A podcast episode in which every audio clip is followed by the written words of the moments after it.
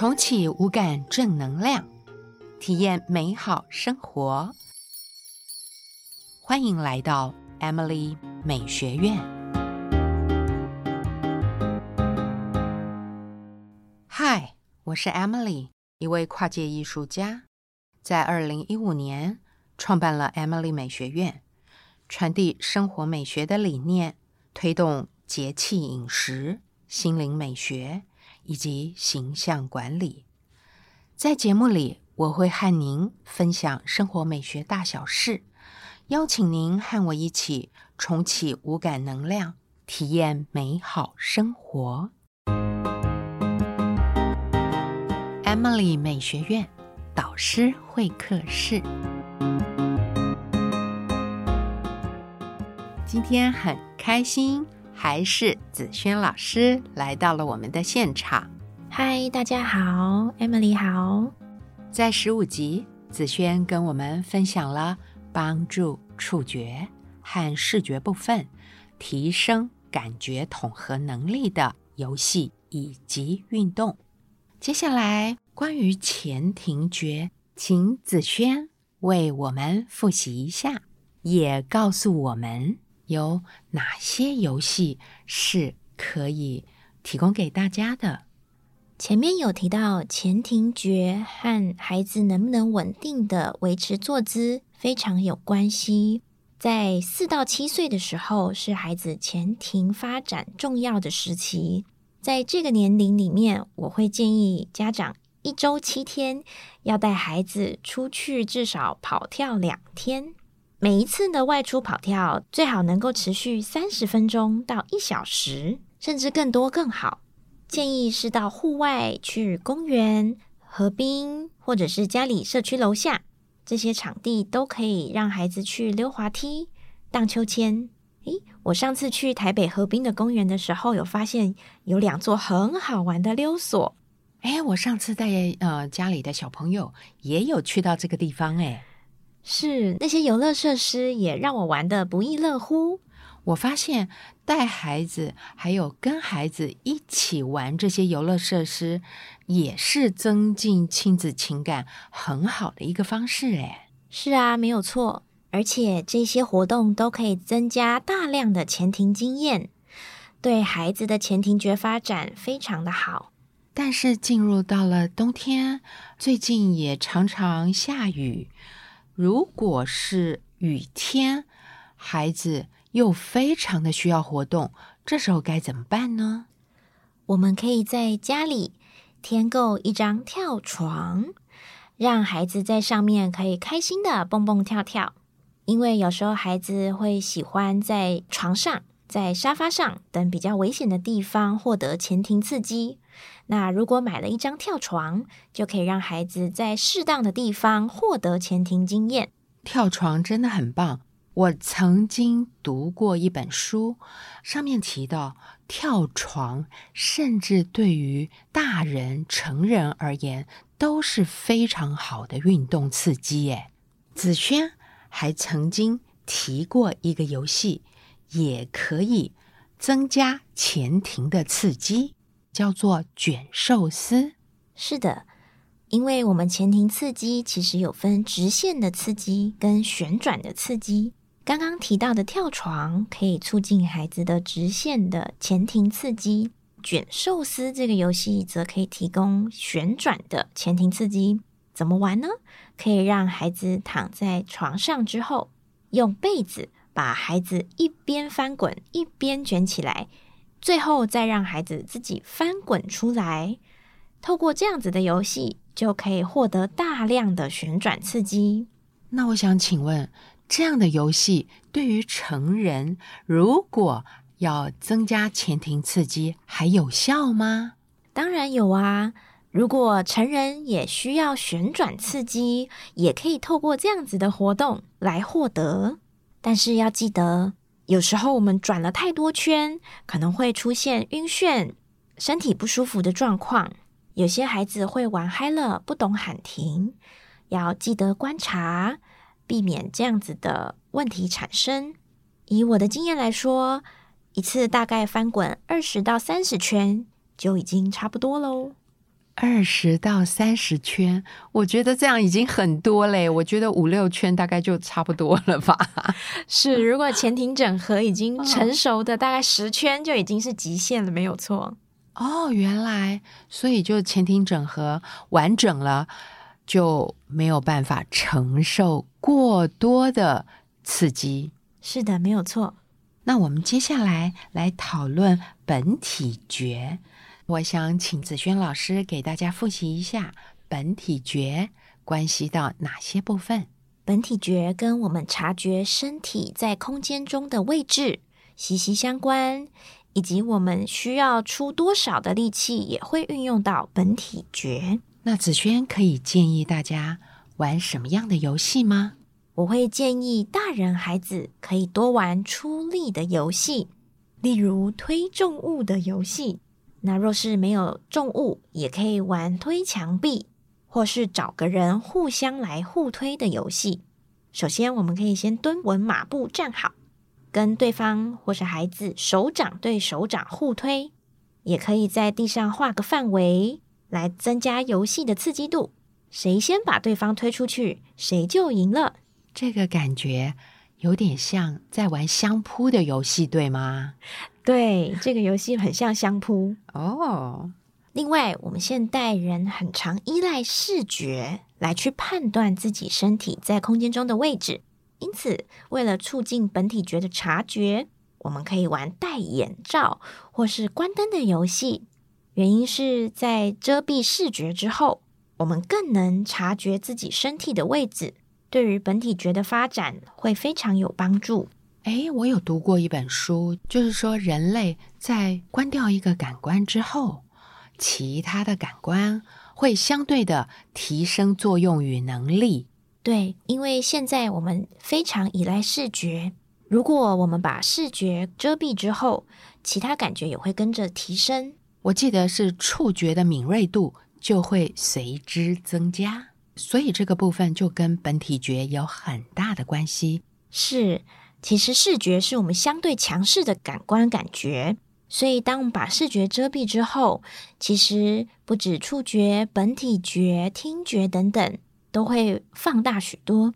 那我们也会常常看到，在视觉能力比较弱的朋友们，他们其他的感官可能会获得更高的发展，比如说在音乐天赋上面就会有极高的造诣。对呀。我记得 Bocelli，还有日本很有名的一位呃钢琴家，叫做石井深行。他在出生就因为罹患了小眼球症而导致全盲，但是从小就对钢琴有特殊的才能。还有台湾的呃钢琴家黄玉祥，以及歌手萧煌奇，也都是因为上帝关掉了他。一个感官，而在另外一个感官上有着过人的天分。除了这个游戏，子轩还有什么游戏可以建议给大家？关于本体觉的部分，我们刚刚提到了玩出力的游戏以及遮蔽视觉的游戏。最后，我想要跟大家介绍一个需要力道控制的游戏。原因是因为力道控制也是促进本体觉发展的一个过程。我们可以多玩投篮，或是去夜市的时候玩套圈圈，这些游戏都需要我们精细的掌控自己的本体觉。其实要去套圈圈真的没那么容易耶。我记得之前我也曾经玩过这个套圈圈的游戏，这个困难度让我几乎一个都套不中，真的。我也是，我也常常常需要反复的练习。哦，所以以上的这些游戏是不是所有的成人也都可以来尝试呢？是的，没有错哦。哦，太好了，让大家多了很多增进自己本体觉这个感觉统合功能的游戏选择。接下来我们讨论到了听觉，在听觉的部分有什么样的游戏？可以大伙儿一起来玩呢。刚刚我们提到，在训练本体觉的时候，我们会戴眼罩或是关灯，一样，在训练听觉的时候，我们会让孩子玩听声辨位的游戏。在这样子的游戏里面，我们也会让孩子戴上眼罩，并且按铃铛，让孩子跟着铃铛声音前进，找到目标物。那我想请教同样的问题，就是这个游戏只有对孩子有效吗？或者对成人依然有效？这个游戏对成人也非常的有效。像我们在带孩子玩游戏之前，我们老师们都会先来自己体验看看。结果我们发现，诶，有一两位同事，他们听声辨位的能力，竟然也是需要多多加强的耶。所以，并不是每个人的七感都可以发展的非常完整。我相信听了我们 Podcast 的朋友，应该都会有终身学习的概念以及动力。除了听声辨位，子轩还有什么样的游戏可以提供给大家？我还有一个游戏是听声音分辨物品的游戏。这样子的游戏适合什么样的孩子呢？它适合听觉比较敏感的孩子，而且这样子听觉敏感的孩子会被外界突如其来的声响吓到，而产生紧张、害怕情绪，并且常常问妈妈或是老师说：“嗯，那是什么声音？”面对这样子的孩子，我会建议可以在家里准备不同的乐器，或是多带孩子听。并且现场认识，然后讲解不同种类的声音，比如工地施工的声音、过年鞭炮的声音、水壶煮开高频的声音等等，多增加这样子的生活体验，对于听觉敏感的孩子会有相当大的帮助。所以在听觉部分，我们区分了两类，一个是听觉比较不敏感的游戏，就是听声辨位。另一个则是弱化听觉过度敏感的游戏，就是尝试听各种不同的声音。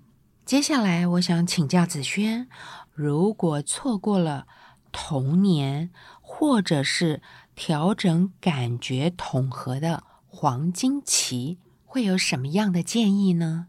我们这一集的主题是神经生理。所以，Emily，你知道，其实神经大脑它是非常有可塑性的。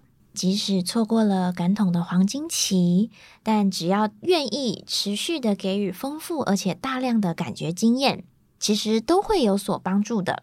诶，我记得我们之前聊过，像类似这样的方法，甚至对银发族都有所帮助呢。是啊，不同的感觉经验、感觉刺激。都有助于各个年龄层的感觉统合，但我还是要提醒大家，Emily 有提到感觉统合是有黄金期的。如果在十二岁以前去接受感觉统合的疗愈，它的效果会相对更强。我想请教子轩，现在许多家长都非常关注孩子的发展状况。嗯，那对于家中有幼儿或者是儿童的家长，有什么样的好建议？若是爸爸妈妈在家里自己带孩子的时候，发现孩子在发展状况上可能会有一些疑问，或是觉得需要额外的协助的时候，是可以找专业的咨询。嗯，那我想请问，我们在发展状况可以就哪些部分来做界定？我们会就他的感觉功能、动作、认知、社交，甚至语言等等，来去帮他做各方面发展的评估。我们可以从孩子出生之后去关注他的各项发展里程碑，比如大家最常讲到的就是七坐八爬。也就是到了七个月，孩子要会坐，要有坐的能力；八个月要有爬行的能力。发展里程碑是很重要的。若是进入了这个该要发展项目的年龄，但却还没有出现的时候，就要小心孩子的发展是否有比较慢的状况发生。可是现在很多孩子都会超龄演出，就是很多呃能力都提早发生。这时候是不是很困难来做功能上面的年龄界定？Emily 这个问题问得很好。那发展里程碑它其实是一个科学的统计资料，也就是说，大部分的孩子在这个年龄，他最迟一定要出现这样子的能力。所以说，他超前或是发展比较快，只要孩子持续的按照发展里程碑的进程，基本上就不用太担心。如果有些朋友不是住在都市，他们的资源取得比较嗯不容易，这时候发现孩子有一些发展迟缓的现象，该怎么办呢？我们可以在带孩子去预防接种打疫苗的时候，可以询问小儿科医师，或是到卫生所，有时会举办简单的发展筛检活动，这时候就可以带孩子去参加。那若是发现孩子的发展有状况，越早去寻求协助越好。因为发展像我们提到的是有关键期以及黄金期的，大部分的孩子的各项能力会在零到六岁中快速发展，这也是为什么我们会提倡早期疗愈的原因。那以上这个呃小儿科或者卫生所，这个都算是初阶的呃咨询。如果需要进阶的咨询，还可以寻找哪些专业呢？依照各个发展的面向，我们会有职能治疗师、物理治疗师、语言治疗师或是心理师等等，都是可以咨询的专业。在这里，我要谢谢子轩老师，呃，来到我们 Emily 的导师会客室，做了这么精彩的感觉统合的分享。我相信对于大家的认知有很大的帮助，而且对于人与人之间相处的和谐度，应该也会增进不少。我也要谢谢 Emily 邀请我来分享我的专业。常常在跟许多家庭一起工作当中，呃，我其实都是很秉持可以帮助人的这样子的初衷。透过这次 podcast 的分享，我相信可以让更多人能够了解感觉统合，并且把这样的知识分享传播出去。我觉得非常的感谢，谢谢大家，非常开心子轩跟我们一起享受了这一段精彩的 podcast 录音时光。希望收听 Emily 美学院的宝贝们，透过这一系列感觉统合的。分享，唤醒大家深层的觉知，更有同理心的看待身边的孩子、家人、朋友，甚至不认识的人，让美好生活的种子再一次萌芽。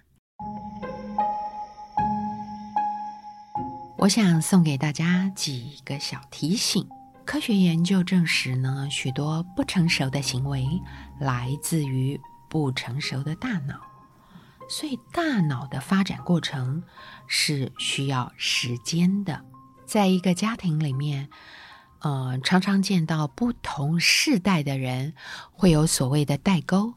透过科学的研究，相互理解之后，我们可以淡化这些代沟。第一个小提醒。就是家中如果有青少年的父母，希望大家可以理解，青春期的孩子大脑的褪黑激素分泌是比儿童还晚了两个小时，以至于这些青春期的孩子，他们要到晚上十一二点才会想要睡觉。许多亲子之间对于睡眠时间的。剑拔弩张，经由这样的理解，就会减少，也不会干扰到孩子学习的心情。第二个小提醒是关于专注力，我区分为儿童与青少年两个部分。第一个部分是跟大家分享一个实验的结果，在美国曾经有一个研究。研究生设计了一个实验，是给附属的实验幼儿园来进行。这个实验分成两组，两间教室共十二名儿童，一间教室做了装饰，另外一间教室则空无一物。这两间教室的小朋友都听同样的科学故事。在听完故事之后，呃，研究人员会询问孩子有关故事内容的问题。这个研究的结论是没有装饰的这一间教室，孩子比较能够专心，听力理解测验的分数也相对来得高。在美国，类似这样的实验有几百项之多。美国的教育部成立了教育科学院，鼓励研究人员做有效的研究，提供给在教学现场的教育人员们。所以，给老师以及父母一个提醒：所有关于教室里面的装饰，尽量都放在教室最后面的。这个墙壁上，在于孩子视觉所及的前面三面的这个么字形，尽量不要做任何的装饰。那么，在家中书桌前面也尽量净空，让孩子在干净、没有干扰的书桌前做作业以及复习功课。第二个部分要跟大家分享青春期。孩子的专注力不集中，很多父母、老师发现跟孩子讲话，他好像似听非听。到底父母、老师说的话，他们有没有听进去呢？有的时候，父母、老师往往因此非常生气。事实上，青春期孩子脑干中的网状结构髓鞘并还没有包覆完成。髓鞘是要到青春期之后才会完全包覆，这个时候孩子的行为也会渐趋成熟。第三个小提醒，关于冲动控制的问题，神经科学家发现前额叶皮质还有情绪中心边缘的系统这两个回路大小并不对等。从理智到情绪的回路比较小，从情绪到理智的回路比较大。所以，为什么我们觉得年轻人好像很不理智，怎么都这么冲动？经过这样的理解，我们就会明白，关于情绪控制这件事情，是必须要到二十岁之后才会渐渐的。发展成熟这几年，嗯，有研究发现，男性是要到二十四、二十五岁才算真正的成熟，而女性比男性早熟大约两年的时间。所以，千万不要以为十八岁之后孩子就成年了，你要他对自己的行为负责，其实并还做不到。这时候，父母理解孩子，并且有技巧的引领孩子是非常重要的。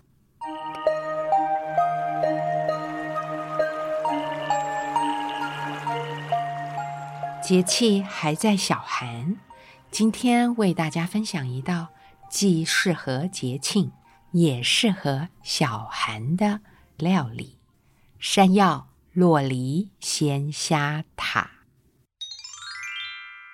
山药含有淀粉酶、多酚氧化酶等物质，有利于脾胃的消化吸收，是平补脾胃的药食两用圣品。山药含有大量的黏液蛋白、维生素以及微量元素，可以有效的阻止血脂。在血管壁的沉淀，预防心血管的疾病，也有安神、延年益寿的功效。在家里办 party 的时候，我总是喜欢为大家做几道精致的前菜。这些前菜不麻烦，但是摆盘好看，而且好吃，适合大人以及小孩。今天的这道山药洛梨鲜虾塔就是属于这样的料理。我们首先为大家分享食材备料。第一个就是日本的山药，第二就是洛梨，第三样是大家平常都买得到的无毒白虾，第四项是香菜或者是九层塔，第五项是松露油或者松露酱，第六项就是米酒以及海盐。在大家准备食材的同时，应该就可以体会到，在这道料理，我们的料理色彩学具备了白色以及黄绿色，还有红色。接下来，我们为大家分享料理的步骤。第一个步骤是处理山药，需要洗、切以及烤。在处理日本山药的时候，我们必须戴上手套，因为山药的粘液会让人的手部皮肤过敏而感到痒，所以一定要戴上手套。先洗净山药本身，接下来削皮。削皮之后，我们可以看这一根山药的粗或者细。如果比较细的话，我们可以做。呃，四十五度的斜切，每一片大约是零点八到一公分这么厚。斜切是让这个山药呈现椭圆形。如果这根山药比较粗，我们可以正切。正切就是让这个山药呈圆形的剖面。接下来，烤箱我们可以转到一百八十度。来做预热，热度够了之后，把山药一片一片的整齐的摆放，放入烤箱之内，大约烤上八分钟，烤到表皮有一点点微微的咖啡色，口感是属于外热内脆的状态。接下来第二个步骤是要处理。洛梨，无论是台湾本土产的洛梨，或者是进口的洛梨，我们在切之前都可以稍微的捏一捏，然后做对切的动作。对切之后，去籽，把表皮剥下来。剥皮之后，洛梨可以切小丁备用。这个钉大约也是零点八到一公分的正方体。接下来第三个步骤就是要处理白虾。白虾洗净之后，要把泥肠用牙签或者是针挑起来。接下来用一个平底锅烧热了之后，把白虾放进去，加上一小匙米酒。以及海盐少许，用这个干锅来炕白虾，把白虾炕熟。白虾炕到全熟之后，放凉剥壳。虾肉可以对半破片备用。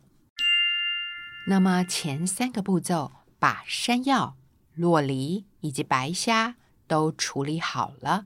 最后一个步骤。我们就是要来做组装以及摆放的动作。这个山药洛梨鲜虾塔，顾名思义，就是以山药为底部的第一层，第二层上面放一些洛梨丁，第三层就是放刚刚剖好的虾片，红的部分在上，白的部分在下。这时候可以。淋上一些松露油，或者点上一抹松露酱，在每一个塔上面，最后再用香菜叶或者九层塔做上点缀。除了料理的色彩学，也加上了料理的几何学，在视觉上面有了一个激荡，在味蕾的层次上也有了画龙点睛的作用。在小寒像这些香草或者九层塔的香料叶，都可以促进气血循环，驱散体内的寒气。